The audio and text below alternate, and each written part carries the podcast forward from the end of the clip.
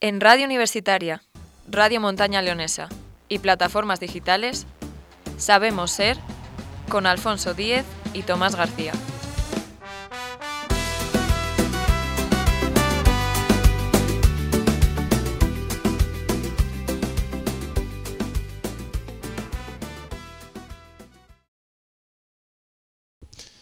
Bueno, pues muy buenas tardes a todos. Hoy nuestro invitado eh, es licenciado en Ciencia de la Comunicación, es eh, actualmente periodista en coches.net, jurado de, de, Autobest y ha competido en el Rally de Monte Carlo. Eh, muy buenas tardes, Joan Dalmau. ¿Qué tal? Buenas tardes. En el Rally Monte Carlo de históricos, ¿eh? no nos vayamos a flipar. ¿eh? en el de históricos, que es un rally de regularidad. Las manos no dan para más que para la regularidad. Bueno. Ya me gustaría haber competido en el Monte Carlo auténtico, digamos. Con un, con un SEAT, ¿no? ¿Competiste? Sí, sí, sí, tuve la oportunidad a través del equipo de, SEAT Coches Históricos de conducir un SEAT 1430, 1600 con 90 caballitos. La verdad es que fue una experiencia fantástica porque estos rallies de regularidad están, digamos, a, a la altura de lo que puede hacer cualquiera que conduzca un poquito bien. ¿Vale? Por lo tanto, con un poco de noción de conducción ya te lo pasas muy bien. No hace falta que seas un superclase para participar en eso y esa es la gracia de estos rallies. Tengo por aquí anotado también que fuiste desde el 98 hasta el 2012 director de la revista del automóvil, eh, jefe de pruebas de coches.net del 2012 al 2014 y bueno, una serie de datos. Pero ya para comenzar la entrevista, ¿quién es Joan Dalmau? Eh, ¿Cuáles son sus gustos y sus aficiones? ¿Y cómo es su vida fuera de, lo que es eh, el mundo del motor o el periodismo? Vaya. Pues Joan Dalmau es un periodista que nació en Tarrasa, en, la provincia de Barcelona, hace más de medio siglo, poquito más, no mucho más, que desde el principio, y no por una razón muy clara, es una apasionado de los coches, digo una razón muy clara porque no hay ningún tipo de, de antecedente familiar en este tipo, es decir, ni, ni a mi padre le gustaban, ni a mi abuelo le gustaban, soy hijo único, o sea que tampoco tengo influencia de mis hermanos, tal vez de algunos primos que sí que les gustaban los coches desde el principio, pero a mí me gustan desde que tengo uso de razón y por lo tanto intenté desde el principio vincular un poco mi carrera profesional más que al periodismo, a los coches. O sea, primero, primero los coches, luego el periodismo, ¿no? para intentar vincular de alguna manera dos cosas que en realidad me gustan mucho, que son por un lado los coches y por otro escribir o comunicar principio escribir, ahora se comunica de maneras muy distintas. Cuando yo empecé era prácticamente todo a través de, del periodismo escrito, ¿no? En revistas o en periódicos. Ahora tenemos un montón de otras fórmulas de comunicación fantásticas, como por ejemplo la que habéis citado de, YouTube, que es la que utilizamos, en, una de las muchas que utilizamos en coches.net. Por lo demás, me gusta lo que prácticamente a todo el mundo. ¿no? Soy, a mí me gusta mucho viajar, que es otra de las cosas buenas que tiene este trabajo que tengo, que me permite viajar muchísimo. Me gusta mucho leer y me gusta mucho escribir. Escribo además otras cosas que no son periodismo. Lo que pasa es que digamos que de momento las guardo para mí. A lo mejor algún día puedo publicar algo más.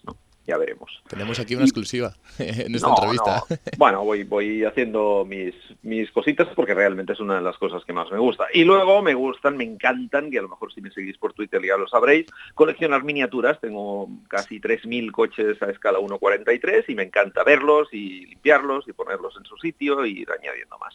Sí, sí, sí. Desde, desde aquí sí que te seguimos desde, desde hace un poquito de tiempo ya en, en Twitter. Y vamos, a mí uno de los que más me gustan, quizá por, por motivos personales, es una maqueta de un, de un Super 5, un Renault, eh, que no recuerdo ahora si lo tienes en color azul o en color rojo, creo que recordar que es en color rojo, y era exactamente el coche que cuando yo nací, pues en ese momento tenía mi madre. Y uh -huh. la verdad es que me hizo, me hizo especial gracia, por decirlo así, el decir, mira, qué curioso que, que oye, pues, pues lo tiene. Sí, sí. hablando de coches, hablando de coches, eh, ¿cuál fue tu primer coche? Un fabuloso Renault 4 TL de mi padre, que fue el que me llevó durante los dos primeros años y que el que sufrió, digamos, todas las novatadas. Y luego el primer coche que me pude comprar fue un Renault 5 GTX, que era una versión del Super 5, precis precisamente, mm. rojo, precisamente, de tres puertas, no de cinco, y que llevaba aquel motor Renault de 1,7 litros de 90 caballitos, que era un coche que iba francamente bien.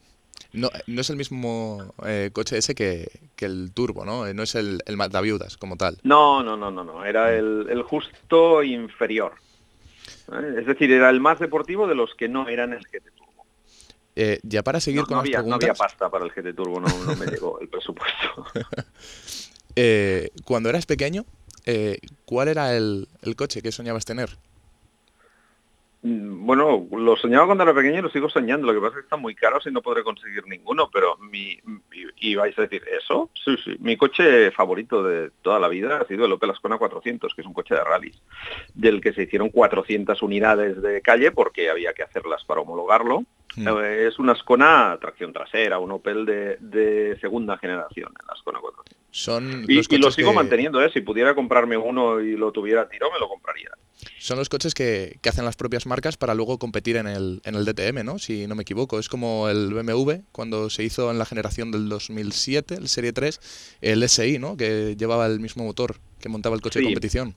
Sí, aquí estamos hablando de rallies, no del DTM, pero, pero sí, la fórmula es la misma. Para homologar coches de competición normalmente, ahora ya no, porque con los World Rally Cars los DTM son ya prototipos, tanto unos como otros prácticamente, ¿no? Pero en aquella época, en los años 80, finales 70, principios 80, los coches tenían que ser eh, coches derivados de coches de serie y por lo tanto para poder hacer un coche de rallies de grupo 4 tenías que hacer 400 unidades de ese mismo coche con un motor de serie, que luego se preparaba para los rallies, ¿eh? pero había que existir una versión básica y las marcas estaban obligadas a hacerlo.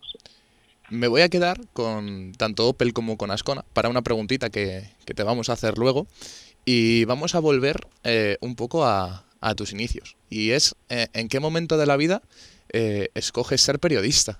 Y sobre todo, pues eso, que cuando, cuando haces la licenciatura de Ciencias de la Comunicación, nos has dicho que te gustaba el mundo del motor, pero ¿desde el principio pensaste en dedicarte a ello?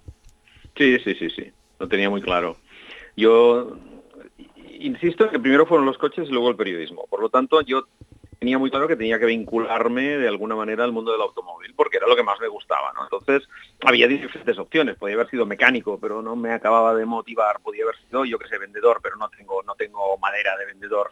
Y por lo tanto pensé, yo era un devorador absoluto de, de revistas, tanto españolas como sobre todo francesas, porque yo hablo francés desde joven, y por lo tanto también leía muchas revistas francesas, inglesas un poco menos, pero sobre todo españolas y francesas. Entonces pensé, hostia, esto está bien, ¿no? Es decir, poder mm, transmitir y a través de, escribir sobre coches podría ser un poco la manera de ligar ambas cosas. Escribir me ha gustado siempre y por lo tanto intenté empezar por ahí. Me saqué la carrera de periodismo y empecé a hacer algunas pequeñas colaboraciones, como, como todo el mundo empiezas en, en, medios locales, luego tienes una beca en el último curso, que yo la hice en TV3, en un programa que llevaba José Luis Merlos, que se llamaba Motor a o sea, Motor a Fondo, y que era un poco pues el resumen semanal de todas las actividades a nivel deportivo, pero también un poco a nivel de, de novedades de productos, sobre todo centrado en, en deporte. Y a partir de ahí empecé, seguí eh, creando secciones de motor en aquellos periódicos locales en los que trabajaba. Y luego se me abrió la oportunidad de irme a The Sport, que es una editorial que sigue existiendo en Barcelona, que era de, Jaime Alguersuari, del padre del piloto de Fórmula 1, que es la editorial donde se editaba la famosa revista Solomoto, ¿no? Y además de Solomoto, pues había un montón de otras publicaciones, desde el Solo Nieve, el Solo Bici, el Solo Camión, el Solo Scooter, el Solo no sé qué, y entre ellas había una revista que se llamaba Solo Auto 4x4 dedicada a los coches todoterreno y otra que se llamaba solo auto monovolumen, que ahora ya no existe porque ya no tendría razón de ser, porque ya no quedan, dedicada a los coches más familiares y monovolumen. Y yo empecé allí, empecé en esas dos revistas y luego a partir de ahí pues eh, creamos algunas nuevas, un solo autosport que duró cuatro o cinco años sobre coches más deportivos y sobre competición. Eh, una revista que hicimos eh, también en aquella época en catalán, que fue la única revista en catalán que se hizo del mundo del motor, que se llamaba Cochas, y ahí cuando al cabo de 15 años el papel empezaba a caer y el periodismo escrito, digamos, empezaba a declinar, pues me llegó la oferta de coches.net y no me lo pensé dos veces. Tienes que reciclarte al digital, me dije. Y para allá que fui. Eh, la experiencia en, coches.net eh, llevas ya bastante tiempo eh, en este medio, pero la pregunta en sí es, ¿es fácil dedicarse al mundo de, bueno, tanto a ser probador de coches como todo lo que viene a ser periodista del motor, vaya. Hombre, fácil, fácil no es, pero difícil tampoco. Es decir, a ver, de entrada tienes que ser periodista. Hmm. Antes, hace años, era más fácil incluso entrar en, revistas y en, otro tipo de medios sin serlo. Porque en el caso de los probadores de coches, y eso pasa también todavía más incluso entre los probadores de motos, ¿no? Eh, ¿Qué haces cuando eres empresario? ¿Contratas a un tío que sepa escribir y le enseñas qué es un coche y cómo funciona un coche y cómo tiene que valorarlo? ¿O coges a alguien que le gusten mucho los coches y le enseñas a escribir? Eh, es una diatriba un poco peculiar, porque en, al menos hace años, gente que tuviera la carrera de periodismo y que además le gustara mucho los coches, había poca. Y por lo tanto tenías que buscar también un poco ambos en mi caso cumplía los dos, los dos elementos y por lo tanto fue un poco más fácil, ¿no? Pero hay mucha gente que ha entrado en revistas de motor o en medios de comunicación y que están haciendo motor sin ser periodistas. Por lo tanto, también, porque son gente que viene pues de, la ingeniería o que viene del pilotaje incluso, es decir, que vienen de otros campos en los que han estado también muy relacionados con el mundo del motor, lo conocen muy bien, tienen por lo tanto un conocimiento muy importante y, bueno, y a partir de ahí eh, empiezan a escribir, no se les da mal escribir y por lo tanto pueden funcionar ¿no? perfectamente. Por lo tanto, posibilidades hay. Sí que es cierto que muchos años, de, estos últimos años para acá, sí que las empresas periodísticas exigen un poco más que haya una formación periodística detrás, ¿no? Pero si realmente eres periodista y no es tan difícil sacarse la carrera de periodismo, si eres periodista y te gustan los coches, se trata de insistir, ¿no? De ir buscando, de ir llamando, de ir viendo en qué medios puede haber alguna vacante, de dejar currículums y como todo, un día suene la flauta, estés en el lugar oportuno en el momento adecuado y te fichen. Es un poco eso. Eh, pues me están diciendo, desde aquí, desde la cabina, me está diciendo Tomás que si te puede hacer una preguntina, así que espera, te voy a pasar. Siguiendo este tema, muy buenas, antes de nada. Hola, Tomás. ¿Cuál, ¿Cuál habría sido la marca que más trabas te, te ha puesto a la hora de hacer un reportaje? Y así, el coche más difícil de probar desde tu punto de vista o que más te ha defraudado, por así decirlo. A ver, las marcas en principio no ponen trabas. ¿Vale? Con algunas tienes mejor feeling, con otras no tienes tan buen feeling. Eh, se basa muchas veces, la relación con la marca es también en muchas ocasiones una relación también personal con las personas que están en un momento dado al frente. Todas las marcas tienen un departamento de comunicación que es tu interlocutor principal con esa marca y puede darse casos de mayor o menor afinidad. la mayoría son además gente muy profesional, por lo tanto separan lo que es la afinidad personal de, la, de la, tarea profesional que tienen encomendada como comunicadores de la marca, ¿no? Y por lo tanto no ponen trabas. Pero sí es cierto que, bueno, que con algunas, como te dije, hay mejor feeling que con otras, con SEAT, con Ford, con Renault, con las marcas de Stellantis, con Hyundai, por ejemplo, con Toyota, tenemos una muy buena relación. Y hay otras que nos cuestan un poco más. Volvo, por ejemplo, es una marca con la que nos cuesta un poco más entrar, ¿no? Y luego hay una que es un auténtico desastre en comunicación y que no me importa en absoluto decirlo, que es Tesla. Y es una pena, porque es una marca muy interesante, es una marca con, un crecimiento importantísimo en los últimos años, pero que tiene un, un, departamento de comunicación inexistente. O sea, durante un tiempo hubo una chica que llevaba la marca en España y con la que veía una buena relación y más o menos podías medio operar, pero ahora la llevan desde Francia, no contestan, les pides coches, no te los traen, les, bueno, tienen que, que mejorar un poco también en este, en este apartado. Desde aquí lo estamos no celebrando, pero somos un poco, estamos un poco en contra de Tesla, por decirlo así. Yo de decir, Joan, que, que, me había muteado, pero en el momento en el que has dicho lo de Tesla me he levantado de la mesa y, prácticamente como el gol de Iniesta, de verdad. Bueno, no, yo creo que no es una que no es una mala marca y que no hay que tener, digamos, a priorismos con Tesla. Tesla es una marca que, que ha llegado nueva, que ha hecho su trabajo, que lo está haciendo muy bien, que está creando desde la nada una marca interesante en muchos aspectos pero que luego hay temas como este de la comunicación que lo cuida nada y, parece un poco una... En ese sentido, parece una especie de, La sensación que tienes es de que son o se consideran tan importantes que no les hace falta la comunicación, ¿no? Como, como si dijera, no, no, si nosotros ya vamos solos y no necesitamos que nadie venga detrás a probar nuestros coches y a decir cómo son nuestros coches, porque ya vendemos todo lo que necesitamos y más, ¿no? Eh, es un poco como, como, como ir desobrado, por así decirlo, ¿no? La comunicación, los medios, más, y tampoco os, no, nos interesáis para nada porque nos necesitamos, ¿no? Y yo creo que esto en este mundo hay una necesidad mutua. ¿no? Nosotros necesitamos las marcas porque trabajamos con coches y damos a conocer los coches, pero también ellas necesitan de los medios ¿no? para, promocionar sus propios productos y para que realmente puedan someter esos productos que hacen a la consideración de profesionales que puedan orientar al consumidor respecto a esos productos. Y cuando una marca no hace eso, pues, mm, chico, eh, es su problema, ¿no? Pero yo en este caso lo destaco porque me parece que no es correcto lo que hacen. Así, de, así de simple. Siguiendo un poco por aquí, ¿no crees que, por ejemplo, en este caso, Porsche con el Taycan, por ejemplo, ha adelantado a Tesla en este ámbito?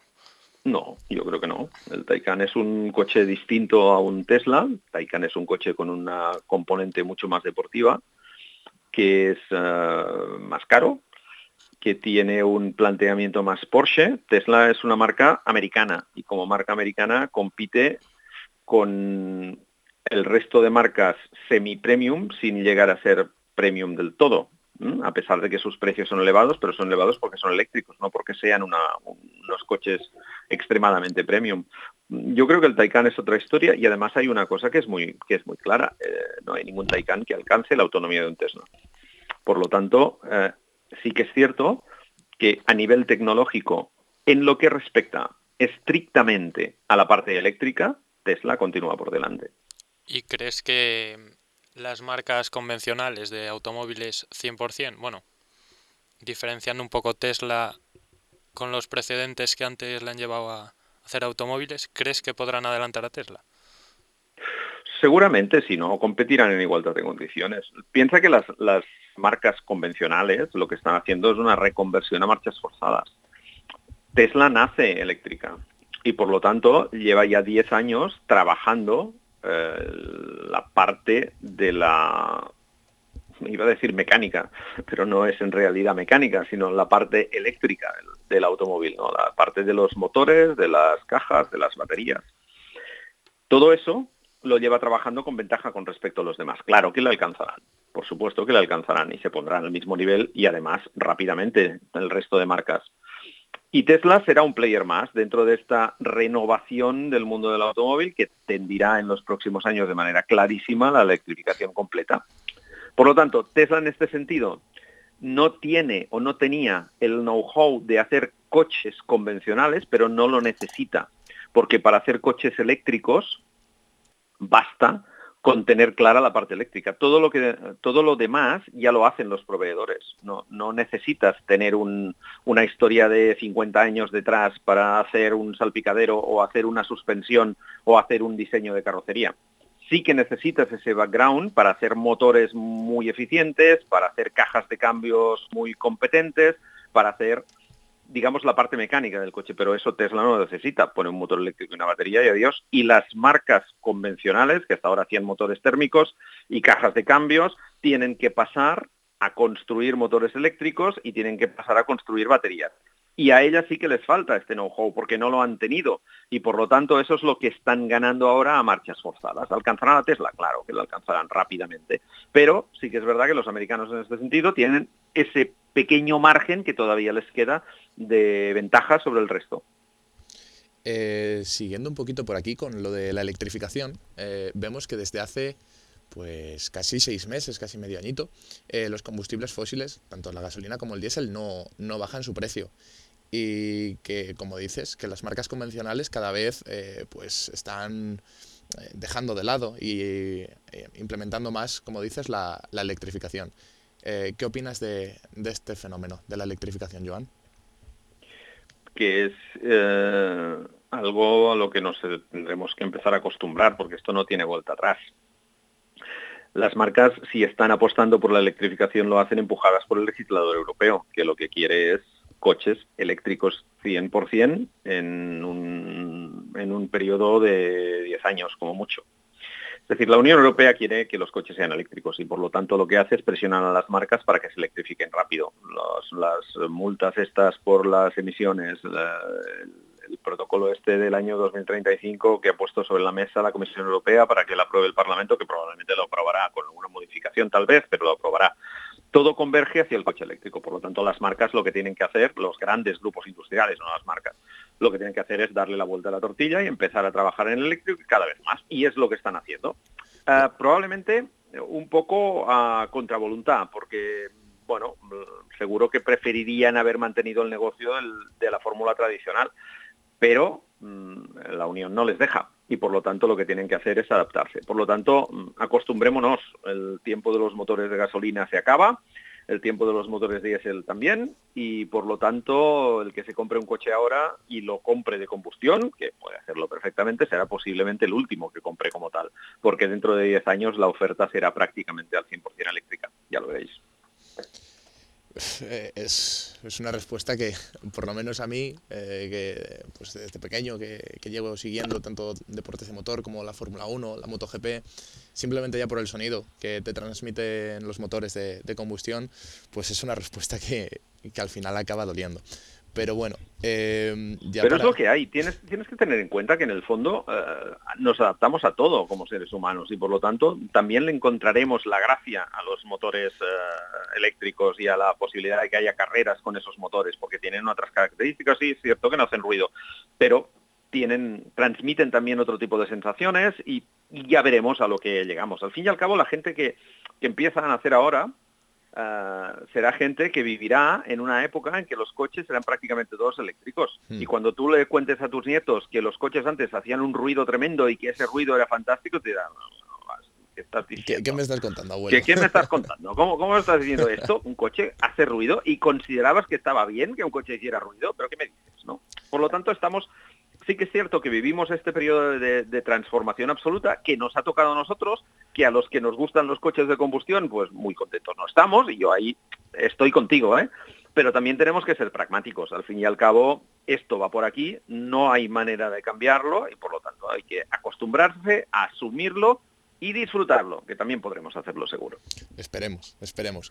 Eh, siguiendo un poquito ya con los coches. Eh, hemos visto, tanto Tomás como yo, eh, pues que en una review que hicisteis aproximadamente un año, todo el equipo de conches.net, eh, hablábamos que Gerard tenía un BMW, un EQ96.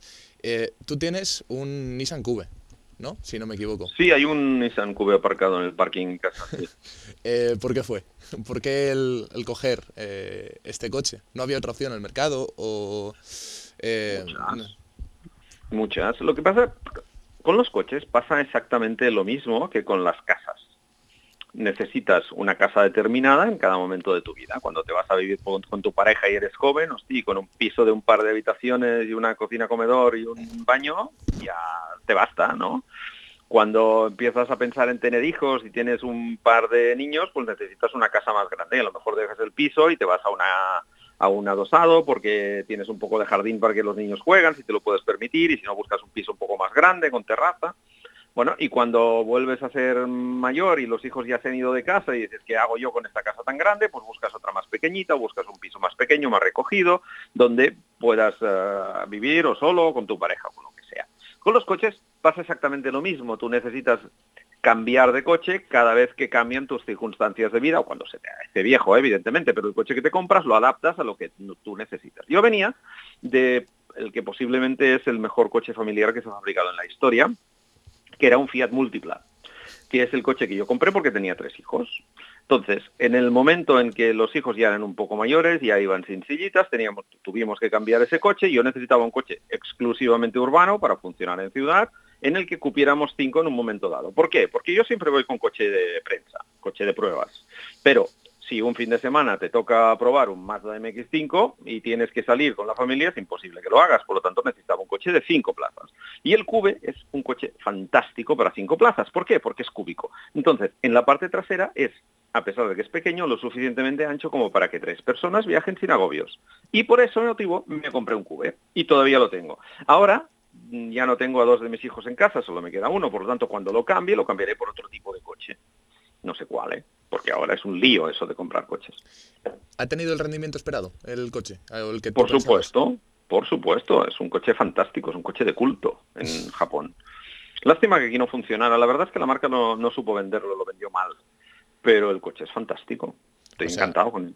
¿No te arrepientes en, en absoluto? En absoluto, faltaría más. No, no, no, no. Decías, eh, vamos, quiero recordar en, en, esa review, en esa entrevista, que era porque en ese coche, vamos, eh, poco más y te entraba el salón de casa, ¿no? Era más que nada pues por lo que nos dices, por, por el Por habitabilidad, sí, mm. sí. Y por, y por estética, a mí me gusta. Ya sé que es un coche raro y que es un coche feo, pero a mí me gustan los coches raros, los coches feos. Por eso tuvo un múltipla también antes de tener el Cube.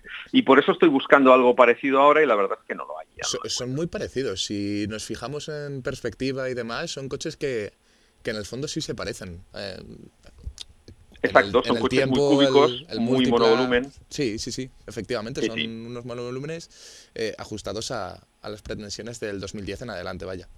Sí, cuatro metros de largo, coches muy amplios, coches ideales para llevar niños. Hmm. Bueno, en cada momento es lo que necesitas. ¿Que son feos? No lo sé, yo voy dentro, no fuera. Mientras yo es lo que lo que digo siempre.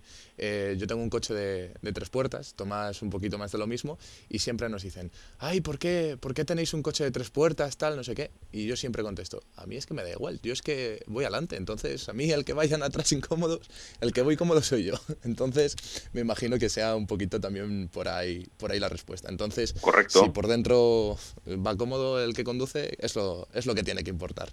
Exacto, y el día que tengas niños deberás mm, comprar otro coche porque si no odiarás poner al niño dentro con la sillita en un tres puertas. Pero será otra circunstancia, será otro momento de la vida y por lo tanto comprarás un coche que se adapte más a lo que necesites en ese momento. Efectivamente. Es eh, eso. Joan, ya, ya casi llegamos al final de la entrevista que, que, te estamos aburriendo aquí. Y vamos a hacerte eh, pues, un quiz de, de preguntas rápidas. Eh, bueno, venga. Van a ser para escoger entre una cosa u otra eh, y luego vas pues a, a, poder dar hasta la explicación. ¿Te parece? Venga. Bueno, pues empezamos. Eh, las nuevas parrillas de BMW, ¿sí o no? Las del Serie 4 o el M3, vaya. Sí, ¿por qué no? ¿Te gustan? ¿Por qué no? ¿Por qué solo Audi o Lexus pueden hacer parrillas grandes? Ningún problema. A favor, cada marca tiene que buscar su imagen. Otra cosa es que a veces lo consigan, otras veces no, pero ¿de qué parrillas hablamos últimamente? De las de BMW. Bueno, a lo mejor estaban buscando eso. Darle un cambio, un revolcón a su imagen tradicional y de siempre. ¿Por qué no? Yo a favor. Ha sido un poco un romper la clásica parrilla. Sí, pero no puedes estar toda la vida con la clásica parrilla. Las cosas hay que romperlas, si no todos los coches serían siempre iguales. Ha sido También lo rompió, lo rompió Audi, lo rompió Lexus, lo rompió Lincoln. ¿Has visto las parrillas de los Lincoln americanos? Sí. Bueno, pues, pues eso. ¿Por qué no? Lo que no tienen que hacer las marcas es encasillarse en un, en un determinado tipo de coches, porque si no, luego viene Tesla y te pasa por encima. Seguimos con el quiz. Marca premium favorita. Porsche. Bien. Aquí creo que Tomás comparte, comparte contigo. Sin duda. Eh, ¿Diésel o gasolina? Siempre gasolina, salvo para las furgonetas. Huele mejor, siempre. ¿Un turismo o un 4x4? Un turismo para carretera y un 4x4 para campo. No son excluyentes en absoluto. Lo que no me gusta son los sub, que no son ni una cosa ni otra. Eh, ¿La Teca? ¿Qué opinas de él? Ahora que dices lo de sub, por ejemplo que es uno de los mejores sub, a pesar de que no me gustan los sub. Bien. Eh, ¿Coches alemanes o coches franceses? Hombre, coches japoneses y últimamente coreanos. Entre alemanes y franceses, alemanes posiblemente, pero sin una, sin una convicción absoluta. Me gustan más los japoneses. Están mejor hechos.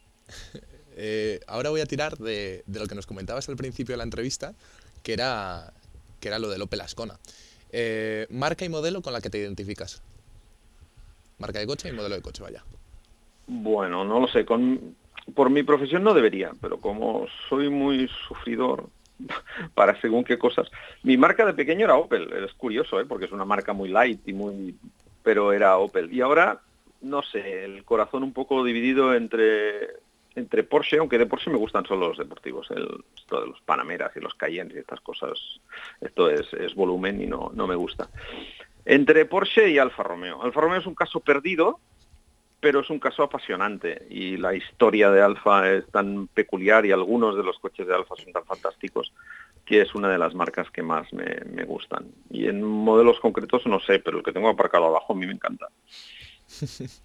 Yo, mira, para eso, eh, si puedo hacer el apunte, eh, la verdad es que, es que es tal cual. Yo al final, mi madre tiene un Astra, un GTC, eh, mi abuelo tuvo un Calibra, mi tío tuvo un Cadet, entonces para lo de la marca compaginó exactamente igual que tú y creo que Tomás va a ser un poquito lo de, lo de Alfa Romeo, más que otra cosa. Yo soy más de, no de Alfa Romeo, pero más de franceses, por decirlo así. Estoy más del lado de Renault. y, ya para terminar este quiz, eh, mejor motor que hayas probado. Mejor motor que haya probado. Bueno, hay muchos motores, hay muchos motores buenos. Mm, recuerdo, por ejemplo, el, el 6 en línea de BMW en todas sus versiones ha sido un motor fantástico, ese 3 litros sobre todo atmosférico de lo, en 2.8 y en 3 litros era un motor fantástico. Los boxes atmosféricos de Porsche son una barbaridad. Pero yo creo que no he probado nada con, con el empuje y sobre todo con el sonido de un, de un V12 de Ferrari. Eso es, eso son palabras mayores. ¿Y para una persona de calle? ¿Cuál, cuál recomendarías de los que hayas probado recientemente? Pues el problema de, la última hornada de motores de estos de gasolina son esta plaga de motores de tres cilindros que son un desastre porque ni suenan bien, ni están bien equilibrados, ni rinden como esperas, gastan un montón en alta. Hmm. Ah, por lo tanto, tal como estamos ahora mismo, todo lo que pueda ser cuatro cilindros mejor que tres, siempre.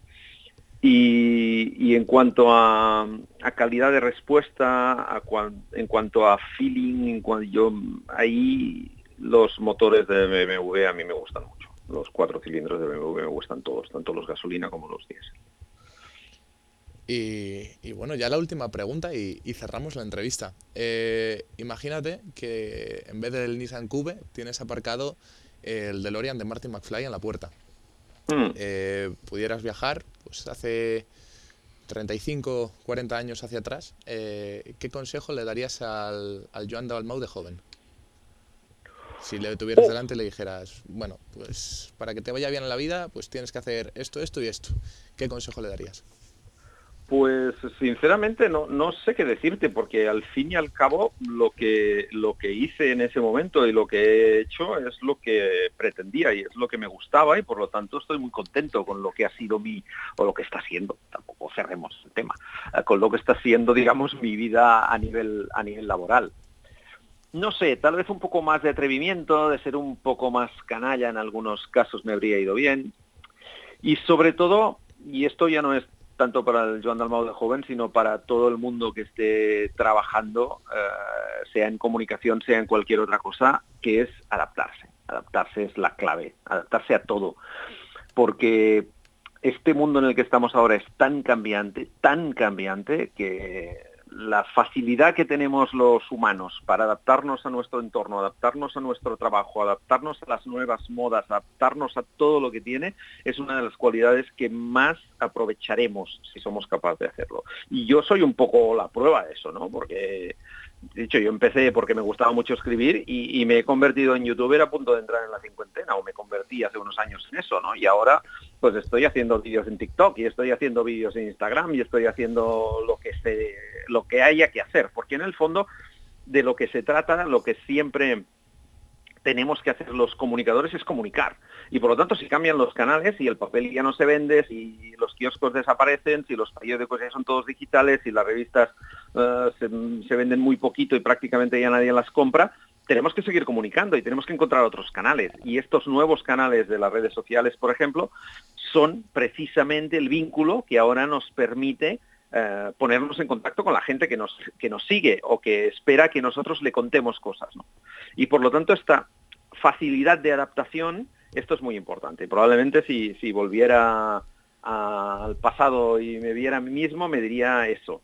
adáptate a todo lo que vaya viniendo, porque en el fondo en esa capacidad de adaptación está la posibilidad de que puedas continuar haciendo lo que te gusta. Y eso es lo que a mí me gusta, comunicar, y por lo tanto hay que cambiar para seguir haciendo lo mismo, para seguir haciendo lo que nos gusta. Pues, pues sí, toda, toda la razón. Y, ya nos hemos quedado sin preguntas. ¿Qué, ¿Qué te ha parecido la entrevista? Pues encantado de haberos contestado. La verdad es que iniciativas como esta a mí me gustan y sobre todo hablar con gente joven que empezáis es fantástico porque al fin y al cabo necesitamos relevo, los que estamos más arriba y los que ya estamos empezando a llegar, los que ya somos V8, que ya hemos pasado los 5 litros. Bueno, tenemos que empezar a mirar un poco hacia atrás y echar una mano a los que empiezan y, y eso y animaros a que, a que sigáis en esto porque al fin y al cabo el mundo del automóvil sí que es verdad que va a cambiar mucho Sí que es verdad que dentro probablemente de 40 años, cuando los coches sean autónomos, ya no hará falta que la gente los pruebe, ya solo con que los pruebe alguien que sepa sentarse y vea si los interiores, los asientos están bien o están mal, o la conectividad que pueda tener el coche es la correcta o no, pero hasta entonces todavía nos queda un periodo en el que habrá que conducir, habrá que probar coches y habrá que contarle a la gente los que van bien y los que no van tan bien. Por lo tanto, suerte en, en eso si realmente queréis dedicaros a esta historia. Bueno, pues un placer y, nada, esperemos seguir disfrutando de tus vídeos, sobre todo, ya que somos fieles seguidores. y Instagram, aparte de YouTube también. Pues... Está muy bien. Yo voy a seguir haciéndolos, o sea que ahí, ahí, ahí nos veremos. Perfecto. Bueno, pues esta ha sido la entrevista a Joan Dalmau. Eh, un saludo, Joan. Muchísimas gracias. Y, de nada. esperamos verte pronto. Fantástico. Bueno, y para seguir el, programa de hoy, pues vamos a contar con tres invitados eh, que tenemos aquí en, la radio. Eh, bienvenidos Aitana, Fernando y, Ana. Hola. Hola, buenas. Hola, buenas tardes. Bien, eh, os hemos traído aquí, ¿vale? Porque, como habéis visto, hemos estado haciéndole una entrevista a nuestro querido Joan Dalmau, ¿vale? Hemos tenido así un poco de, de tertulia sobre, sobre un tema y es el tema en el que nos vamos a en el que nos vamos a explayar un poquito más ahora, ¿vale? El tema va a consistir en qué preferís o qué es mejor para vosotros si el coche eléctrico o el coche a combustión, ya sea diésel o ya sea gasolina. ¿Qué os parece? ¿Os veis con os veis con fuerzas para eso? Pues yo siempre he sido un fiel partidario del coche de gasolina y yo mantengo mi postura. Creo que los coches de gasolina y y diésel son claramente superiores a los coches eléctricos. Lo primero, ¿aquí quién tiene el punto de vista para el coche eléctrico? ¿Ana? ¿Aitana? Sí, sí. nosotros dos. Vale. Tomás, ¿tú, ¿tú qué opinas? Yo, gasolina muerte. Gasolina, vale. Bueno, aquí creo que, que hay una división bastante importante en los estudios de la universidad ahora mismo. Pues las chicas, eh, contadnos un poco de, de, por qué preferís el coche eléctrico. Bueno, a ver, eh, cabe recordar que, Ana todavía no tiene el carné, ¿vale? Gracias, Alfonso. Gracias, de verdad. Entonces, Aitana, comienzas tú. Bueno, yo estoy a favor de los coches eléctricos porque me parece que contaminan mucho menos y tienen menor coste de desplazamiento y mayor eficiencia energética. Vale, escúchame, Aitana. Es una pregunta que no hemos hecho todavía a ningún invitado pero, em, ¿cuánto dinero tienes en el banco? Eh, perdón por hacer esta referencia a, la resistencia, pero estamos hablando de que el precio de adquisición de un coche eléctrico, por mucho que sea más bajo el consumo, ahora mismo está al alcance de, de muy pocas personas. A ver, sí, sí, pero estos vehículos tienen eh, mayores ayudas en el tema de los impuestos y demás. Mm, bueno, sí, sí, para ti, Fernando. A ver, visto comprobadas las ayudas, se puede observar que las ayudas no son suficientes para, para que decantarse por la opción de un eléctrico. Creo que no son suficientes y, y que no toda la gente puede acceder a un coche eléctrico fácilmente. Pero es que hay muchos eh, beneficios. Por ejemplo, están exentos del pago del parking público y de muchos peajes en varias autopistas. Sí, sí, sí. Además de que hay condiciones muy ventajosas a la hora de financiar el coche. Sí, hablando del pago de las autopistas, eh, ¿cuánto tiempo tardas en echarle gasolina a un coche? Fernando, Tomás, ¿cuánto? minutos como y un mucho. eléctrico, Menos. pues tienes que estar... una ¿A, vosotros cuando vais de viaje os gusta parar mucho para tomar el cafetín? Pues sí, la verdad es que sí. Ah, bueno, entonces a ti el eléctrico, vamos, te pega de locos, ¿eh? A mí me viene de lujo. Hombre, yo lo que estoy deseando es llegar al sitio porque eh, esperar una hora en un área de servicio a que me cargue el coche, pues yo... Y, depende en qué sitio, te tarda una hora, te tarda o, o más, sí, sí. No sé, a mí el poder coger y decir, me presento en Barcelona en seis horas y media, siete, y que con un eléctrico, pues a lo mejor eh, me da para llegar a, a Lérida, pues no sé.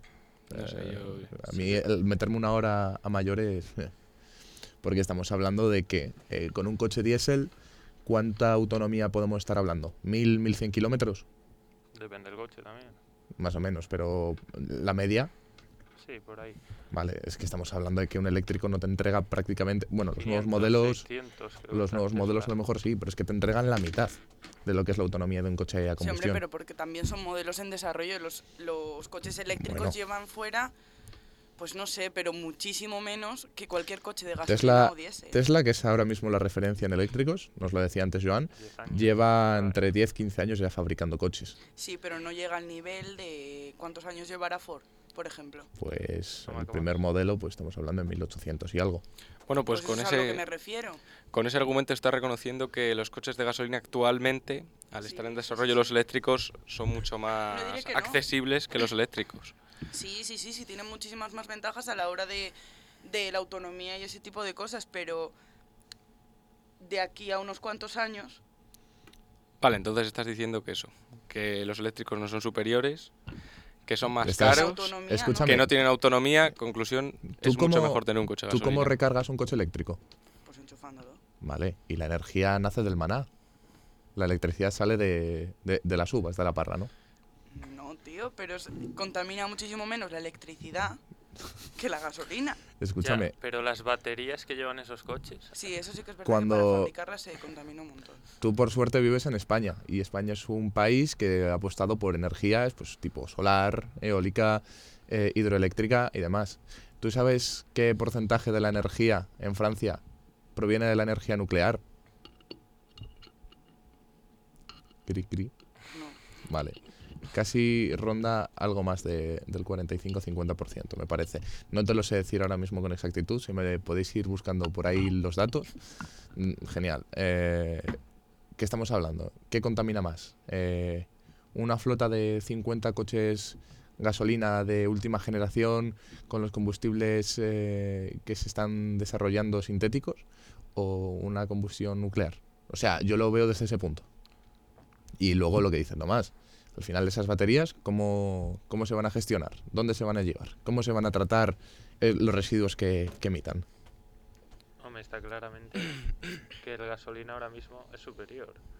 De aquí a unos años y cuando el desarrollo de los eléctricos vaya mayor, en tanto autonomía como fabricación de baterías, así como la contaminación, etc., etc., pues sí que sobrepasarán, acabarán sobrepasando los, a los gasolina. Pero tampoco debemos ponernos en el punto de que todo el mundo tenga un eléctrico. Habrá gente que no pueda permitírselo, ni hoy, ni en 10 años, ni en 15. Hombre, y ya, aparte de permitírselo, yo creo que la gente es libre de elegir qué coche puede usar y qué modelo o qué tipo de combustible. Pero eso no es así, porque en un futuro el coche eléctrico va a costar menos dinero que el de combustión. Bueno, esos son las, Claro, si lo- es los que- futuribles que, que pensamos que, como en un futuro la gran mayoría de oferta de coches, que también nos lo contaba antes Joan, que iba a ser eh, propulsada por la Unión Europea, de que, de que se quieren coches eléctricos, pues obviamente, cuanto mayor es la oferta, la demanda se mantiene, sí, pero el precio no va a ser por menor. eso. También porque los coches eléctricos tardan menos en fabricarse, entonces ya el coste de fabricación ya no... Mm, No tengo yo los datos de cuánto se tarda en fabricar un coche y otro, pero vamos, no creo que se tarde mucho más. Si lo que dices es Sí, porque tiene muchas menos partes móviles. partes móviles, te refieres a, a un motor, porque la caja de cambios de, de un eléctrico es la misma que, que un automático. No, no tiene, cam- no tiene cambio. Es, es como si fuera una directa. Claro. O sea, a ver, no, claro, pero si en no tiene- gasolina sí que tienes que poner caja de cambios, en un eléctrico no. Hombre, al final sí que es verdad que se ahorraría tiempo, pero yo es una excusa que, que por mucho que digas que, que se tarda menos, yo, yo ahí, vamos, prefiero un gasolina que se tarde tres horas en hacer, que, que se tarda yo creo menos en, en montar todo una vez que están todas las piezas en fábrica, que, que un eléctrico, ahora mismo. Pero ya simplemente, pues por, por el uso diario, o sea, el mantener un coche eléctrico no sé, lo- los mild hybrids estos que, que sacan, ¿cuánta autonomía eléctrica tienen? Si es que no llegan ni a los 35 kilómetros. Sí, por ciudad, así. por ciudad. Es así, es así. Entonces, Está muy bien especular sobre lo que va a pasar en unos años con los coches eléctricos, pero, pero al final la realidad es la que es. Que no, no compensan tanto. vale, vamos a cambiar de futuribles y os voy a hacer una pregunta. ¿Cuánto creéis que va a tardar en bajar el precio de la gasolina? Ya de que estamos relacionados. Esto ya no baja. ¿Crees que no va a bajar? No. Fernando. Eh, pues yo sinceramente no lo veo nada claro. Pero bueno, eh, el gobierno, por ejemplo, calcula que el precio del petróleo bajará más de un 15% en 2022. Por lo tanto, eso puede influir a que baje la gasolina. Sí, bueno, pero de la que influirá bajan suben los impuestos. O, se- o se mantienen Bueno, o se ya- bajan. Depende cómo lo quieran gestionar. ya Aitana. cómo se gestione. ¿Tú crees que va a tardar en bajar el precio de la gasolina? Yo tampoco creo que baje mucho, la verdad. Tomás. Al fin y al cabo esto, quien controla el petróleo controla el poder. así. ¿Vosotros creéis que lo que es el fenómeno de la electrificación eh, viene promulgado por la Unión Europea para quitar poder adquisitivo a los países, No, eh, los países afincados en el petróleo, es decir, eh, Emiratos No, Árabes, Arabia Saudí, Qatar? ¿Creéis que no va por ahí la estrategia?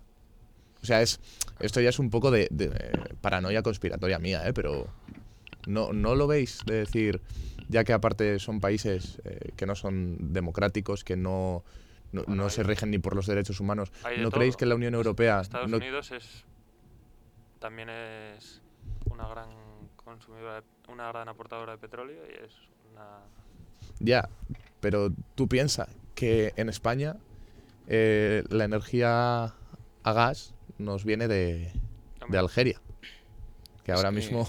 Creo que al final nos hemos dado cuenta de que depender tanto de los demás nos puede hacer que, como puede- están hablando del apagón este y tal, puede hacer que tengamos un gran desabastecimiento en breves, según alguna... Esperemos, esperemos que no, que ya venimos de una pandemia y meterse ahora en, en un apagón, vamos, parece que vamos a, a jugar al de las tofas en la vida real. Mm. Yo en ese tema de la gasolina, a mí si me permitís, yo creo que sí va a bajar. No voy a especular si se va a poner a precios de 2015, 2016, cuando la gasolina pues estaba en euro 17, la de 95, un euro 20, ¿vale? Porque ahora está a 1,50, pero creo que sí va a bajar. No sé si, ya digo, no sé si considerablemente eh, o un poquito, pero creo que va a bajar. Yo estoy con bajará- Fernando. Bajará algo, pero poco. Mm, A ver, es más, hay que darle, como bien has dicho, hay que darle pie a los eléctricos. Si la bajan mucho, está claramente que no van a darle pie a los eléctricos y al gobierno eso no le, no le, no le beneficia, por decirlo así. pero Tenemos bueno, que incentivar un, un desarrollo eco-friendly, por decirlo así. bueno, pues hasta aquí eh, vamos a tener la tertulia y que ya vamos a llegar al final del programa. Eh, muchísimas gracias chicos por, por venir a esta tertulia, eh, que ha sido más o menos rápida. Nada, y, hombre. Un placer. Para eso estamos. Y muchísimas gracias. Así que nada, nos despedimos. Gracias a todos los que nos escucháis por plataformas digitales. También nos podéis escuchar en la 106.6 eh, en la radio universitaria de León, en la 105.0 en la radio de Ponferrada y en diversas radios locales como puede ser en Radio Montaña Leonesa o eh, Radio W. Os esperamos la semana que viene. Muchísimas gracias por llegar a este punto con nosotros. Así que nada, nos despedimos. Un saludo.